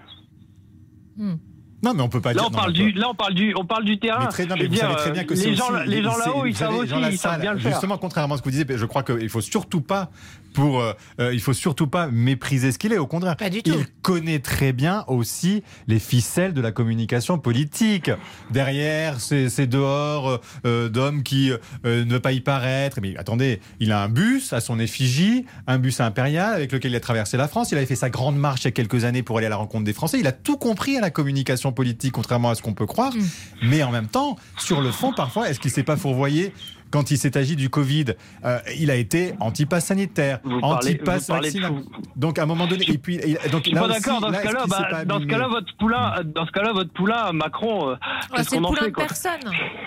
ah non non, on, James, on, non, on, non, parle là, de, au contraire, je vous disais, on ah, parle de Jean Lassalle on disait plutôt du bien, alors pour le coup, là, de Jean Lassalle et de ce qu'il représente aujourd'hui dans l'esprit des Français. C'est plutôt un homme qu'ils connaissent et c'est pas rien. Et encore une fois, ce n'est pas rien dans le monde politique. Après, euh, voilà, il a, a, il a eu un égalité de temps d'antenne pendant deux semaines, mhm. ce qui lui permet aussi de se faire, à nouveau, de se faire connaître de ceux très rares aujourd'hui en France, très franchement, qui ne le connaissent pas parce qu'il est identifiable et ce n'est pas rien. Mais bon, euh, il n'a pas réussi à percer. Et en revanche, mais il peut faire un meilleur score que, que la, dernière fait fois, la dernière et fois. Et peut-être qu'il s'est passé au-dessus d'Anne Hidalgo, on n'en sait rien. Hein. Donc, mm. euh, pour lui, quelque part, ça pourrait être aussi une fierté aussi. James, les... deux, semaines, deux semaines avant un temps de parole pour une élection présidentielle, je comprends tout à fait quand il dit qu'elle est pourrie, la, la, la, présidentielle. Ça, ce sont les règles, James, qui sont édictées euh, par le législateur. Et, euh, et, voilà, effectivement, c'est deux semaines avant. Et puis, il fallait les 500, 500 il fallait signatures. les 500 signatures. Tout à fait. Et c'est Qu'il a eu aucun mal à. Oui, peu de mal à avoir. Exactement. Parce que c'est là où vous voyez qu'il oui, a un grand il, un, il a un, un réseau. Euh... Il a un réseau. Il est connu des maires. Il n'a pas eu de difficulté à les avoir. Et puis, même pendant qu'il a fait cette collecte, on l'a aussi entendu. C'est pas quelqu'un qui a disparu des radars pendant 5 ans. Hein. Ça, franchement, c'est pas le cas. Et il a su, encore une fois, se, se manifester et utiliser les médias pour faire parler de lui. Et Bah, voilà, c'est aussi comme, comme coup de donne politique, pourquoi pas. hein. Il a dû utiliser des méthodes coup de poing. James, on, on va entendre Et Bernard. Après, c'est- un peu comme, euh, je voulais deux mots aussi. C'est un peu comme euh, François Asselineau, c'est le seul candidat qui parlait du Frexit. Il n'est pas dans la, il est pas dans la campagne. Et pourtant, tout le monde partage ses analyses. Et ils sont tous d'accord avec lui. Enfin, C'est là où je trouve, c'est là où je trouve ça fou. Et c'est l'un des seuls candidats qui non, était mais pas dans les, sons, pas, pas dans les résultats des Oui. élections. Enfin, dans l'élection dernière, euh, la dernière élection présidentielle, ce que vous dites ne s'est pas manifesté dans les urnes pour Monsieur Asselineau. Et puis, Oui, tout de même, d'accord. 12 candidats à une élection présidentielle, ce n'est pas rien. On a quand même, j'allais dire, l'embarras du choix. Oui. On peut être même embarrassé. Ceux qui disent qu'ils ont du mal ce- à choisir, ce finalement, on trop peut les grand choix. comprendre. Tout à fait. Donc, par rapport à d'autres pays européens, on a une élection présidentielle où, honnêtement, on va avoir 12 bulletins de vote. Ce n'est pas rien. Donc, quelque part, on peut s'y retrouver. Bon, merci en tout cas, James, Oui, d'avoir. oui. Non Je comprends- je comprends- Non, non, pas de souci. Enfin, après, vous savez, les, les statistiques, euh, moi, j'y crois pas trop. C'est un peu comme, euh, je veux plus me rappeler de la, de la- euh, du dicton que Churchill disait, c'est les statistiques, je vais les croire que si c'est moi qui les falsifie. Bah, Ah. oui. Sauf, sauf que les C'est sondages. historique, c'est c'est historique, hein, ce que je dis. Ouais. Sauf que les sondages, on les a beaucoup critiqués, Benjamin. Et en fait, quand on regarde, en tout cas pour la présidentielle, à 2-3 jours comme ça du premier tour, en principe, ils se trompent pas vraiment. Il y a l'exception de 2002. Voilà. Sinon, Euh, pour mais les autres, ils ont toujours ça- donné les grandes tendances et euh, le, le- le duo final. Donc, on verra si c'est avéré. Je peux vous dire qu'ils tremblent, hein, bien évidemment. hein. Euh, Ils sont assez fébriles hein, en ce Oui, moment. Adélaïde nous le disait. Adélaïde nous le disait, elle le reconnaissait humblement. Voilà, ça doit être un des outils de- de- de- d'appréciation du débat politique, pas le seul, mais il faut, il faut considérer que c'est une photographie à un instant T. Merci. Ouais, bah, après, moi, j'invite surtout les Français à pas rentrer dans le piège des sondages, quoi. Pour, vo- pour voter, pour euh, éviter d'avoir telle ou telle personne. Non, mais vous savez, ça pour le coup, je pense que les Français sont Ouais, assez responsables. ne font pas vrai forcément que les petits ils- calculs voilà, ils et, font pas- euh, ils ça fait partie des éléments d'appréciation, mais très honnêtement, on l'a toujours vu, euh, ils jugent en considérant les programmes, en considérant les hommes et les femmes, en considérant les campagnes et en fonction de leurs convictions pour le coup. Et ça, on ne peut pas leur voler. Merci beaucoup, James, euh, d'avoir été euh, avec nous. On accueille Michel. Bonjour, Michel. Bonjour. Vous nous appelez de Seine-Maritime et vous aussi, vous vouliez euh, parler de, de Jean Lassalle. Il pense aux campagnes, dites-vous. Oui, il pense aux campagnes. Effectivement, je pense que M. Lassalle veut lancer euh, campagne de France, alors que nous parlons maintenant de souveraineté alimentaire, car vous savez qu'on a beaucoup régressé. La France était suffisante en produits alimentaires et actuellement, malheureusement, nous ne le sommes plus. Alors, vous savez que l'agriculture est en grande difficulté et que c'est une des professions où les gens, malheureusement, se suicident le plus. Hmm. Alors, je pense que M. Lassalle, penser aux campagnes de France, c'est une très bonne résolution. Hmm.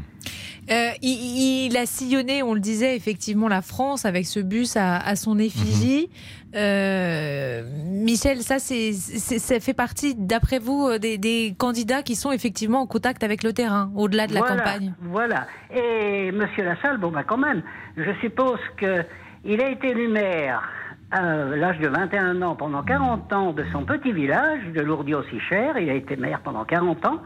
Et il est quand même député depuis 2002, c'est-à-dire depuis 20 ans consécutifs mandat, hmm. mandat de député. Alors je suppose que s'il avait mal défendu sa circonscription, qu'on ne l'aurait pas réélu député autant de fois. Eh Benjamin disait tout à l'heure, Michel, c'est un candidat que tout le monde connaît. Oui, et en plus il est très populaire parce que je crois que les gens désiraient euh, faire un pique-nique avec lui. Oui, il bat, toutes, les, il bat toutes les autres hmm. personnalités. Hmm. Et je veux bien croire que c'est un monsieur qui est très sincère, je, ça, je, pense. Et il a aussi une grande cause pour le handicap, car il a un programme euh, assez détaillé pour le, pour le handicap. Mm. Et ça, malheureusement, euh, c'est une bonne cause parce que vous savez que malheureusement, si on prend tous les handicaps, il y a une très grande partie de la, de la population qui malheureusement subissent le handicap. Benjamin, euh, sincère, authentique, c'est des mots qui reviennent euh, en, parlant de, Jean Lassalle. Oui. C'est pas forcément comme ça qu'on parle normalement des politiques. Bah oui, parce que c'est ce qu'il a cultivé mmh. aussi. Bien hein, sûr. De, aussi en gardant son béret, euh, en étant, comme vous dites, dans ce bus-là. Mais il a toujours pensé qu'il avait un destin, en fait, Jean Lassalle. Voilà. Donc c'est vrai que pour être dans la politique, il faut à un moment donné avoir une détermination, il faut y croire. Bon, ben il y croit. Il y croit vraiment. oui, enfin il y croit. En tous les cas, il pense qu'il a des choses à porter. Et c'est vrai quand vous regardez son programme, eh ben il est hmm. plutôt euh, assez bien ficelé. Enfin, il y a des propositions. On peut ne pas être d'accord, mais quand vous le regardez, il y a des propositions surtout. Voilà. Et, donc sur l'éolien, alors l'éolien, il veut, il veut, il veut euh, pas démonter, il veut arrêter la construction d'éolien. Il est pour le nucléaire. Il est bien évidemment pour la répartition des responsabilités au niveau local. Voilà, ça c'est ça c'est ça c'est dans la salle. Donc c'est pas non plus un berlu comme on pourrait euh, penser en politique qui ne connaît rien à rien. Il a une équipe, une petite équipe autour de lui qui lui est dévouée, qui travaille, qui croit en lui. Il a fait plein de petites réunions publiques. C'est un personnage de la vie politique qui a pu aussi parfois s'égarer. Je rappelle quand même tout de même qu'il a été à un moment donné accusé par des collaboratrices parlementaires d'agression mmh. sexuelle, d'agression et de comportement à caractère euh, euh, déplacé, dont il a d'ailleurs dit bah, peut-être que j'ai fait des erreurs. Donc vous voyez, c'est aussi quelqu'un qui à un moment donné dans cette manière d'être n'a pas été le le plus exemplaire de mm. tous. Hein. Il ne faut pas non plus, à un moment donné, tout, tout, tout, tout voir en, rose. Mais c'est un homme qui a un caractère, qui a un tempérament, qui a une manière de parler, qui détonne. Et en cela, c'est vrai qu'il a pu trouver sa place dans le paysage politique. Merci beaucoup Michel de nous avoir euh, appelé euh, de Seine-Maritime dans une petite demi-heure, une bonne demi-heure maintenant, 14h30. Euh, l'heure du crime avec vous, Jean-Alphonse Richard. Bonjour, Jean-Alphonse. Bonjour Amandine, bonjour, bonjour. Écoutez, je vais vous parler aujourd'hui d'une femme, vous, vous la connaissez certainement, elle s'appelle Fernande Grudet. Ah, ça me dit quelque chose. Ah, ça vous dit tellement quelque chose. C'était le vrai nom de Madame Claude. Ah, oui. Et voilà. Bien sûr. Et voilà. Aujourd'hui, on va revenir sur euh, les années de Madame Claude, comment pendant des années elle a été, euh, la justice ne l'a pas poursuivie mhm. parce qu'elle était intouchable, elle était protégée par la police, par les services secrets, par des d'éminentes personnalités politiques. Et puis comment en 1992 elle a chuté? Et là, il va y avoir une garde à vue, une arrestation mémorable parce qu'elle a 69 ans, elle a repris du service, euh, elle va sortir de nulle part. Donc les policiers vont la voir réapparaître dans leur radar. Il va y avoir une garde à vue mémorable, un procès mémorable. Et parmi nos invités, on reçoit aujourd'hui Martine Monteil, la commissaire qui avait arrêté Madame Claude. Voilà, mmh. c'est à 14h30. Sacré destin. Rendez-vous 14h30 à tout à l'heure, Jean-Alphonse. On marque une toute petite pause, un point sur l'actu à 14h et puis vous avez la parole. Vous le savez, 32-10. Jusqu'à 14h30, les électeurs ont la parole sur RTL. Avec Amandine Bégaud. Sa vie. Il est 14h. Et toute l'actualité avec vous, Antoine Cavallero. Bonjour à tous. Bonjour, rebonjour. La terrible attaque de la gare de Kramatorsk, au moins 39 morts, dont 4 enfants tués dans ces tirs de missiles. On compte une centaine de blessés, un lourd bilan, car c'est dans cette gare, depuis cette gare, que sont évacués les habitants de cette région de l'Est de l'Ukraine, le Donbass sous contrôle ukrainien. Moscou dément être derrière ces frappes. Le président ukrainien dénonce un mal sans limite. Volodymyr Zelensky qui redoute que l'on découvre bientôt d'autres scènes de massacres dans les zones libéré par les Russes. Le président Zelensky qui se demande et que se passera-t-il lorsque le monde apprendra toute la vérité sur ce que l'armée russe a fait à Mariupol? Là, dans presque toutes les rues se trouve ce que le monde a vu à Boutcha et dans d'autres villes de la région de Kiev après le retrait des troupes russes. La même cruauté, les mêmes crimes terribles, fermez les guillemets. Ce soir, minuit, ce sera silence électoral. Dernières heures de campagne, dernier ralliement. Christiane Taubira appelle à voter Jean-Luc Mélenchon, le candidat à la France Insoumise la remercie sur les réseaux sociaux. Le premier tour de la présidentielle dimanche que nous vous ferons vivre sur RTL, une matinale spéciale dès l'ouverture des bureaux de vote. À midi, on vous donne les premiers chiffres officiels, les premières tendances de la participation. Et puis dès 18h, notre grande soirée avec Vincent Parizeau et Julien Cellier. Les résultats dès 20h. On l'apprend à l'instant, la Direction générale des finances publiques annonce la suspension à partir d'aujourd'hui de l'accès au site de déclaration de de revenus en ligne, au moins pour le week-end. La faute à des erreurs de pré-remplissage des déclarations, notamment euh, par des professeurs. Les sports, le foot et deux Parisiens forfaits pour le match de demain contre Clermont, le match de Ligue 1, le gardien Keller Navas et le milieu de terrain André Di Maria. Ils sont aussi incertains pour le Classico contre Marseille la semaine prochaine. Et puis notez ce soir en Ligue 1 toujours au programme de RTL Foot à partir de 20h. Lorient qui reçoit Saint-Etienne. Le coup d'envoi ce sera à 21h. La météo, la tempête Diego est bien là, des vents violents dans l'ouest qui vont ensuite toucher le massif central. Cinq départements en vigilance orange, de la pluie pour une majeure partie du pays, à l'exception du Languedoc-Roussillon et de la Côte d'Azur. Les températures, elles sont comprises entre 5 et 22 degrés cet après-midi. Les courses, elles ont lieu ce soir à Vincennes. Le départ, il est à 20h15 et voici les pronostics de Dominique Cordier. Le 11, le 13, le 8, le 12, le 3, le 9, le 14, sa dernière minute, c'est le 13. Ghost, il est midi et 3 minutes sur 14h. 14h, 14h et 3 minutes sur RTL. Euh, c'est tout de suite les auditeurs qui ont toujours la parole avec vous, Amandine Bégaud. Merci beaucoup, Antoine. On vous retrouve tout à l'heure à 15h. Donc, s'il n'était que midi, euh, quand même, hein non, vous êtes d'accord Jusqu'à 14h30. Les électeurs ont la parole sur RTL. Avec Amandine. Alors, je dis ça parce que je suis à côté de Benjamin Sportous qui commence à avoir très faim. Bon, moi, je vous cache pas que j'ai mangé un petit bout de sandwich tout à l'heure. Grâce à vous, Antoine. Merci beaucoup. D'ailleurs, les électeurs ont la parole et on va parler euh, à présent, euh, Benjamin, d'Anne Hidalgo avec René. Bonjour, René. Oui, bonjour RTL et bonjour Nice. Vous, vous, nous appelez de Nice, c'est pour ça que vous dites bonjour à, Nice. Bah oui, parce qu'il fait chaud à Nice aujourd'hui. C'est vrai. Un vent chaud et agréable. Ah, oh là là, mais vous avez trop de chance. Et il fait beau ou pas? Non. Ah oui, le ciel est bleu, il y a Grand peu de nuages. Bon, eh ben écoutez, euh, profitez-en tout en, nous écoutant. Euh, vous vouliez en nous allant voter dimanche. En allant voter, bien sûr, dimanche. Euh, vous vouliez nous parler d'Annie Delgo Oui, alors votre question c'était stop ou encore pour le PS et puis par rapport à la campagne d'Annie Hidalgo. Moi, je pense que sa campagne, elle a fait une campagne parisienne comme et pas une, une campagne présidentielle. C'est un peu démagogique ce qu'elle propose parce que elle veut augmenter tout, tout, tout, tout, tout, mais elle veut augmenter dans le public. Moi, je suis infirmier, même si je travaille dans le privé. Euh, Est-ce que le privé va vouloir augmenter suivre le public? Vous voyez, je mm. pense qu'elle s'est un peu trompée de campagne. Moi, je j'aurais conseillé, je lui conseille peut-être de revenir en 2027 après son tremplin des JO 2024 elle aura un peu plus d'expérience et de recul. Et surtout, il faut mettre les éléphants du Parti socialiste à la retraite définitivement à 60, 62 ou 65 ans. Parce que je pense qu'on a des anciens premiers ministres et un ancien président de la République qui peut faire valoir euh, ses droits à la retraite vu son âge. Annie Hidalgo, elle a quel âge? 62 ans, je crois. Euh, oui, mais voilà, elle peut rester encore et continuer jusqu'à 65, voire 68. Hmm. Mais euh, voilà, il y a, je pense que tout le temps que les éléphants du Parti socialiste parleront toujours encore un petit peu, voire ce sera trop. Hmm. Donc il faut, il faut qu'ils, faut qu'ils se mettent à la retraite. Ils ont bien travaillé. Eh. voilà, Monsieur Hollande, on le connaît depuis 1981. Et il a été président. Maintenant, il faut qu'il fasse son deuil de la politique. Et le Parti socialiste pourra renaître de ses cendres.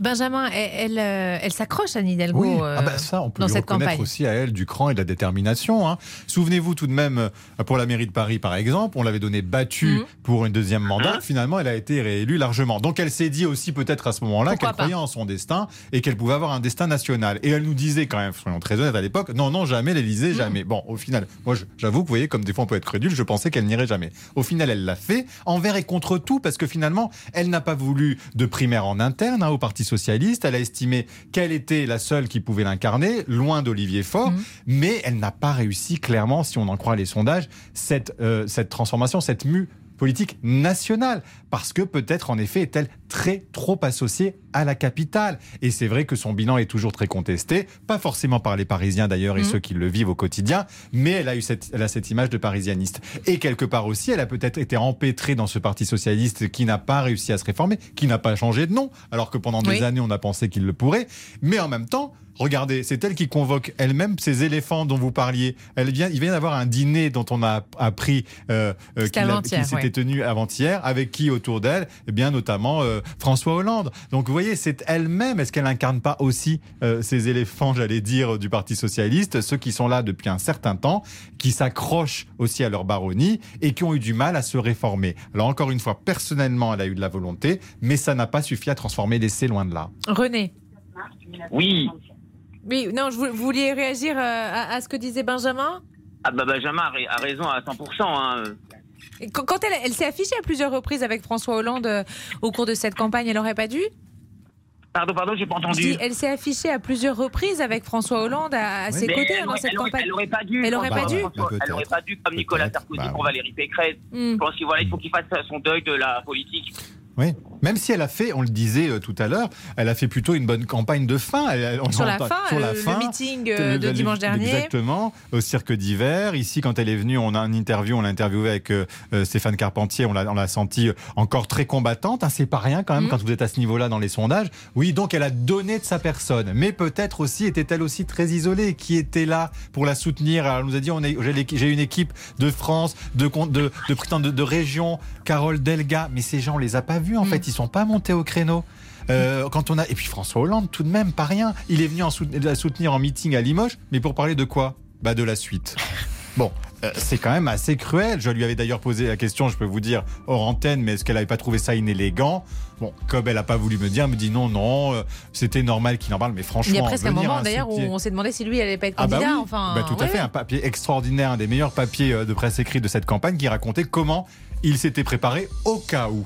Et donc voilà, il va la soutenir, mais finalement pour faire sa propre promotion et sa propre campagne. C'est François Hollande. Merci beaucoup René. Vous irez voter dimanche sans nous dire pour qui, mais vous y allez C'est prévu Oui, oh, les deux. Vous avez prévu d'y aller Les deux dimanches. Les deux dimanches. On rappelle euh, ces dates, 10 hein, ah et 24 avril, Benjamin. Bien sûr, parce que ça n'a pas pu se faire plus tard en raison des jours fériés des 1er et 8 mai qui tombent à dimanche. On marque une pause. À tout de suite sur RTL. Jusqu'à 14h30, les électeurs ont la parole sur RTL. Avec Amandine Bégaud. Jusqu'à 14h30, les électeurs ont la parole sur RTL. Avec Amandine Bégaud. Et Laurent Tessier. Et vous prenez la parole sur les propositions qui retiennent votre attention. Parlons tiens de la durée du temps de travail. Communiste Fabien Roussel compte mettre en place la semaine de travail à 32 heures sans diminution de salaire. Le but, je cite, travailler moins pour travailler mieux. Vous êtes d'accord? Eh bien, appelez-nous au 3210 3210. Merci beaucoup, Laurent. Euh, et justement, on est avec euh, Cédric qui veut nous parler de Fabien Roussel. Bonjour, Cédric. Oui, bonjour Amandine. Bon, bonjour à tous. Euh, cette campagne de Fabien Roussel, on a beaucoup dit que c'était l'un des, candidats, en tout cas, qui avait réussi sa campagne. C'est votre avis? Ah, alors oui, alors moi tout à fait dans le sens où je me dis, euh, pour un petit candidat, je trouve qu'il a été très grand. Euh, il n'a jamais été dans l'invective. Il a toujours été clair. Euh, il n'a pas changé de position. Il n'a pas fait de volte-face comme peuvent faire certains candidats en fonction de l'actualité. C'est-à-dire, il est vraiment resté à chaque fois droit dans ses bottes. Il a, il a, voilà, il a pas dévié de ses propositions qu'il a faites, de toutes les interviews que j'ai vues et entendues. Donc ça veut dire que à la télé ou à la radio, quand il parle, euh, on a envie de l'écouter et on a envie de le suivre parce que c'est vrai qu'il a une certaine joie de vivre, il a une certaine. Il prône la France des jours heureux. Hmm. Mais tout à fait. Non, mais c'est ça. Et au fait, si vous voulez, je trouve que la campagne qui prône lui lui sied bien. C'est-à-dire les jours heureux, il le porte sur lui au fait. On voit que c'est quelqu'un qui, qui est, il a enjoué, il est heureux, il donne envie de le suivre. Je vais être très très honnête, hein. C'était pas plutôt, c'était pas trop euh, ma tasse de thé, son parti. Ne nous dites pas pour qui vous voulez ah voter. non, hein. Absolument pas. Attention, je, ne le sais pas encore de toute façon. D'accord. Ah oui, vous faites partie des indécis. Exactement, j'irai, mais euh, j'ai deux bulletins de vote que j'ai préparés, donc je ne sais pas encore. Ah, vous, vous les avez quand même préparés, euh, à vous préparer les bulletins de vote. Ouais, j'ai préparé les deux bulletins. Et euh, mais je sais pas encore euh, pour quel des deux. Et euh, mais en tout cas, voilà, je veux dire, il est resté, voilà, il est resté droit. Il a, il a été clair quand il a parlé. Il a très peu, voilà, invectivé des autres, parlé de si. Au contraire, je trouve qu'il a fui le, le, le, marasme qui a été cette campagne présidentielle finalement. Il n'est pas rentré dans les polémiques inutiles, etc. Donc voilà, j'ai trouvé très bon dans sa campagne. Benjamin, c'est une nouvelle image du Parti communiste. Déjà, c'est un nouveau nom. Pour le coup, il s'est fait un nom. Qui connaissait Fabien Roussel, j'allais vous dire. Vous voyez, on connaissait peut-être plus Jean Lassalle d'ailleurs que Fabien Mmh, ou Roussel. Philippe Donc c'est pas euh. rien, encore une fois, Mmh. aujourd'hui dans le paysage politique que nous connaissons, de se faire une place. Eh bien, écoutez, Fabien Roussel, on sait maintenant qu'il est la tête du Parti communiste. Et rien que pour ça, c'est pas rien pour lui, parce que ça veut dire que le Parti communiste existe toujours. Certains Français se demandaient ce qu'il était devenu. Eh bien, il a une, une incarnation.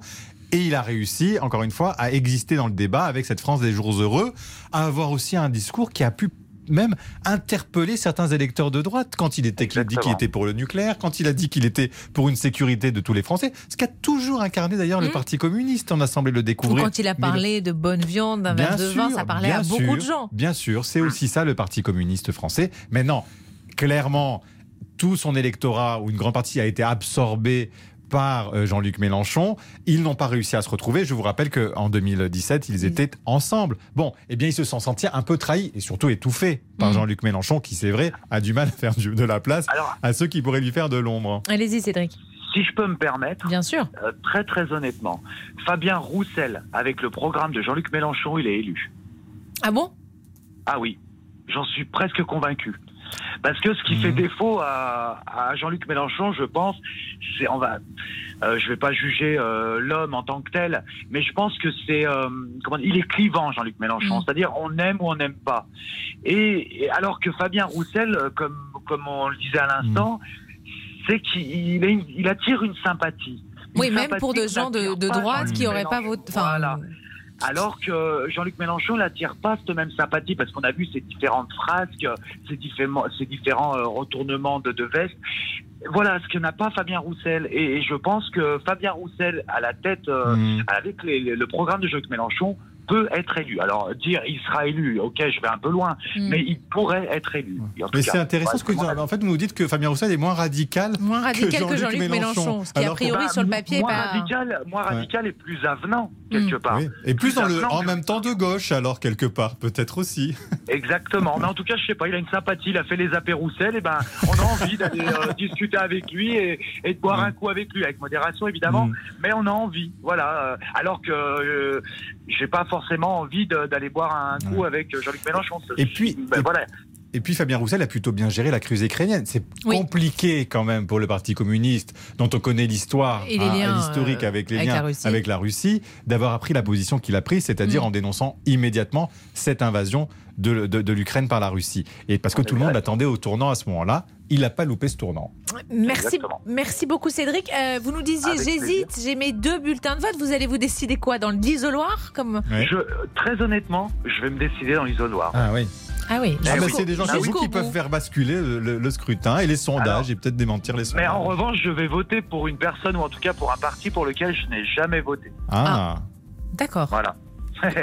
voilà. Bon. Suspense, vous nous dire. le direz. Oui, vous alors, nous direz hein. lundi, vous nous rappelez lundi euh, Non, quand on aura le plaisir, Avec plaisir. Eh je ben, avec le grand plaisir, et vous nous raconterez de- même- Je suis fier de ce que je porte, mais je le dirai euh, Eh ben, lundi avec plaisir. Avec grand plaisir et vous nous raconterez à quel moment vous avez pris votre décision et comment vous l'avez prise. On, on vous donne rendez-vous euh, lundi, bien sûr. Merci beaucoup Cédric. Euh, vous ne bougez pas, les auditeurs euh, ont la parole, ça continue euh, encore pendant 10 bonnes minutes. À tout de suite sur RTL. Les électeurs ont la parole jusqu'à 14h30 sur RTL. Avec Amandine Bégaud. Les électeurs ont la parole jusqu'à 14h30 sur RTL. Amandine Bégaud. Et depuis 12h30, on a parlé de chacun des 12 candidats, sauf deux, Philippe Poutou et Nathalie Arthaud. Et bien justement, on va en parler. Benjamin Sportouche est toujours à, mes côtés. Bonjour Rémi. Oui, bonjour. Vous nous appelez du, Jura et vous vouliez euh, nous parler euh, de, Philippe Poutou, justement. Oui, voilà, pas de Mélenchon, qui est, qui est mhm. originaire un petit peu du Jura. Oui. Alors, euh, sur Philippe Poutou. Bah, pour finir le, le zodiaque donc des 12 candidats, donc euh, je dirais que Poutou, euh, Poutou mon héros. ah oui, à ce point. Ouais. Ah oui, parce que pour moi c'est le seul en fait qui est, humain encore. Mm. C'est-à-dire vous le voyez euh, parler, discuter, vous sentez qu'il parle avec le cœur. c'est pas, en fait pour moi c'est tous des robots. D'ailleurs, enfin bon, là je vais, on va dire que j'exprime une sympathie pour Monsieur Poutou. Mais, je vais pas Ne nous dites pas pour qui vous votez dimanche, attention.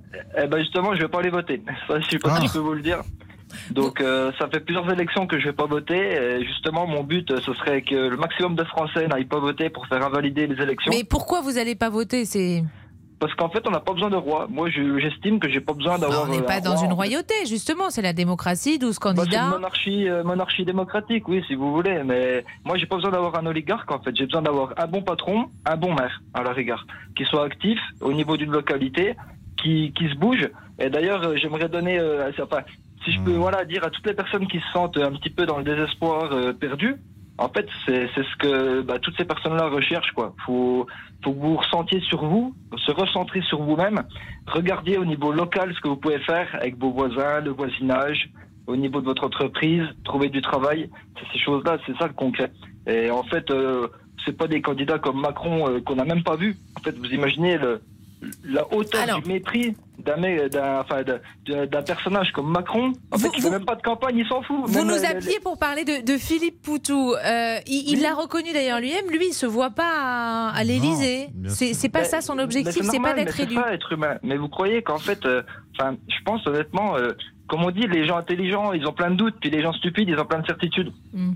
Je sais pas si vous connaissez le dicton, mais en fait, euh, Poutou, il, il, incarne ça. Euh, les gens qui ont compris comment ça fonctionne, on n'a pas besoin en fait de gouverner le monde. Vous voyez, faut, on a juste des idées, euh, on essaie de se bouger pour nous-mêmes, pour d'apporter le bien autour de nous, mais on n'est pas dans les intérêts.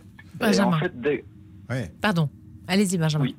Non, c'est vrai que c'est intéressant ce que vous dites parce que tout à l'heure on parlait de Jean Lassalle et c'est vrai que Jean Lassalle ça reste un politique, vous voyez quelque part. Là, Philippe Poutou, c'est vraiment pas un politique. pas un politique et d'ailleurs il le revendique et il nous disait à nous qu'il n'était pas censé être euh, le représentant du nouveau parti ah anticapitaliste dans cette élection. Il ne le souhaitait pas, il l'avait déjà fait. Il disait il faut que ça tourne euh, parce qu'il il avait plus envie, parce que c'est quand même pas facile mmh. le rythme. Et ils n'ont pas trouvé, ils n'ont pas eu le temps, ils ont été pris par le temps, par le Covid aussi, ils n'ont pas réussi à s'organiser. Donc il a dit clairement moi c'est ma dernière campagne, après je passe le relais. Et du coup c'est vrai qu'il a cette spontanéité, ce naturel parfois assez déconcertant et désarmant. Ce n'est pas un politique. En même temps c'est toujours assez baroque de voir quelqu'un venir dans une élection présidentielle sans vouloir prétendre au poste qu'il convoite. Donc ça veut dire qu'il veut être président. mais, euh, oui, mais euh, ils le disent très clairement. Lui, euh, comme Nathalie Arthaud, on veut juste prendre cette opportunité pour faire passer nos idées. Rémi, restez avec nous. On va, on va entendre Véronique. Bonjour Véronique. Oui, bonjour. Vous, nous appelez du, Mans. vous vouliez nous vous, vous parler de vous vouliez pardon parler de, de Nathalie Arthaud. Nathalie Arthaud. Oui.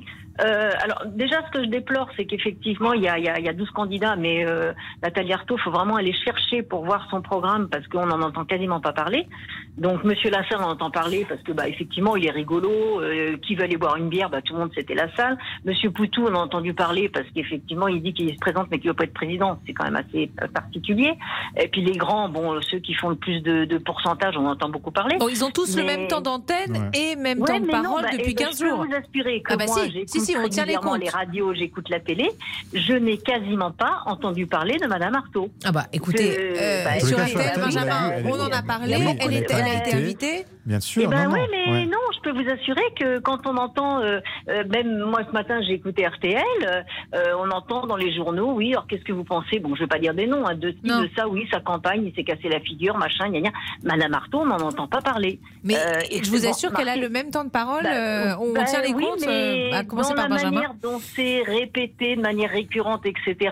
Alors, on, c'est très récurrent sur certains candidats. Euh, et c'est pas récurrent sur d'autres. Donc il y en a d'autres qui sont un peu dans l'ombre.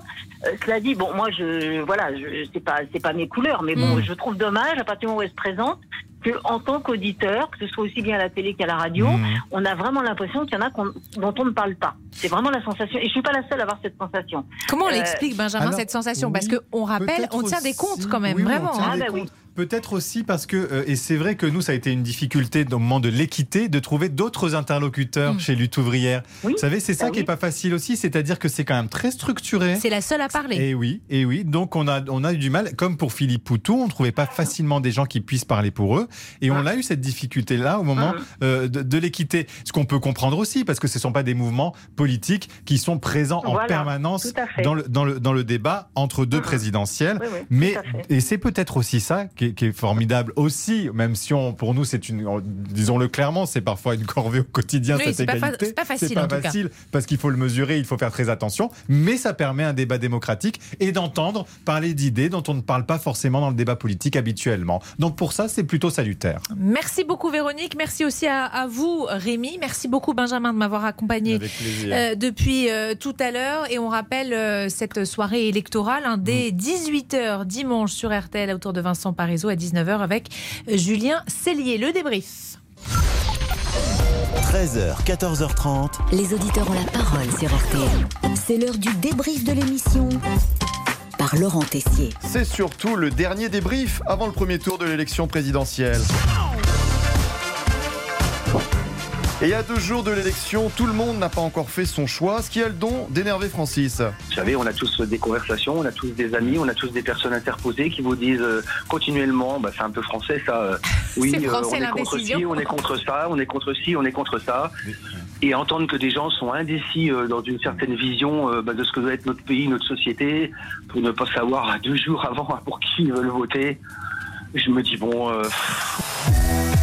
Ouais, Francis est énervé, mais un argument peut vous convaincre de vous déplacer pour aller voter dimanche. Dimanche pour voter, il fera beau. hein. Vous me confirmez euh, Claire, grand beau temps euh, pour dimanche Oui. a priori. Absolument aucune excuse pour ne pas vous rendre euh, au niveau des urnes. Ah ouais, et les sondeurs tremblent un peu avant dimanche. Ont-ils bien analysé, anticipé les résultats du premier tour? Nicolas Clermont ne partira pas en vacances avec Adélaïde Zulfikar-Passik de l'Institut BVA. Peut-être qu'il faudrait même supprimer le, le sondage à moins avant l'élection présidentielle, comme ça se fait dans d'autres pays. Oh, attaque Bon, parole à la défense quand même, c'est l'heure de vérité. C'est un outil qui essaye d'objectiver une réalité à partir d'un outil statistique fiable. Si on supprime les sondages, il reste Mm. quoi? Il reste euh, la rumeur, le café du commerce, le on m'a dit que. Mm. Et donc, euh, voilà, je pense que c'est un outil au service de la démocratie. Bon là, Nicolas, vous allez changer d'avis après ces arguments. Vous avez été convaincu? Non Non. Eh ben, c'est loupé. Bon, vous savez, dans cette émission, vous pouvez faire passer des petits messages. Nicolas, quelque chose à nous dire? Vivement le week-end. Ben, je vous en prie. Allez-y, James aussi, l'antenne est ouverte. Je voulais passer bonjour à tous les Français et euh, les gens du Nord qui me connaissent. Et Eh, vous avez bien raison. Oui, Amandine, quelque chose à rajouter Benjamin Sportouche qui commence à avoir très faim. Bon, moi, je vous cache pas que j'ai mangé un petit bout de sandwich tout à l'heure. Grâce à vous, Antoine. Merci beaucoup. C'était vraiment très, très, intéressant. Oui. Bon, n'oubliez pas, on ne sait jamais, le premier tour de l'élection présidentielle, c'est dimanche. On vous rappelle, tous les candidats, qui l'emportera veulent la célébrité, ils rêvent de succès, ils attendent la gloire. Nathalie Arthaud, candidate de lutte ouvrière. Nicolas Dupont-Aignan, président de Debout la France. Philippe Poutou, candidat du nouveau parti anticapitaliste. Fabien Roussel, candidat du Parti communiste français. La candidate socialiste Anne Hidalgo. Valérie Pécresse, candidate Les Républicains. Jean Lassalle, la France Insoumise. Jean-Luc Mélenchon. Yannick Jadot, candidat écologiste à l'élection présidentielle. Éric Zemmour, Emmanuel Macron. Marine Le Pen, candidate du Rassemblement national. Un seul gagnant, c'est vous qui décidez. Allez, le débrief pour cette semaine, c'est terminé. On se quitte avec la chanson qui peut vous accompagner si vous allez voter tous ensemble en famille. Breeze On a dit cette semaine qu'il y avait des couples qui nous ont appelés. Euh, ils votaient pas le, Ah oui. le- pour le même candidat, mais, euh, mais, mais ils étaient d'accord. Ceux-là, on peut peut-être pas leur mettre. chauffer. oui, ça va chauffer. Euh, Jean-Alphonse, euh, vous avez la main l'heure du crime. C'est dans un tout petit instant. Voilà, et nous, on va voter pour Fernande Grudet aujourd'hui. Fernande Grudet, bah, c'était le vrai nom de Madame Claude. On vous dit tout sur euh, son arrestation, comment elle a été protégée pendant des années, et puis cette incroyable garde à vue, et puis ce procès hallucinant qui s'en est suivi. Voilà, tout sur Madame Claude, c'est dans l'heure du crime, et c'est tout de suite sur RTL. Ouais, tout de suite. Bonjour, c'est Ophélie Meunier. Le journal inattendu sur RTL. Chaque samedi, retrouvons-nous pendant une heure en direct sur RTL à 12h30 pour le journal inattendu. Les informations du jour avec les reportages éclairants de la rédaction et un invité qui nous livre son regard sur l'actualité. Le journal inattendu, c'est tous les samedis en direct à 12h30 sur RTL. Vous avez manqué une émission? Retrouvez-la sur rtl.fr et l'application RTL.